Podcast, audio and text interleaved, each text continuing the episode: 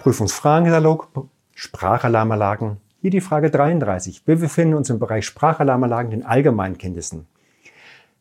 Frage ist, welche Komponenten sind Bestandteil einer Sprachalarmanlage, der SAA?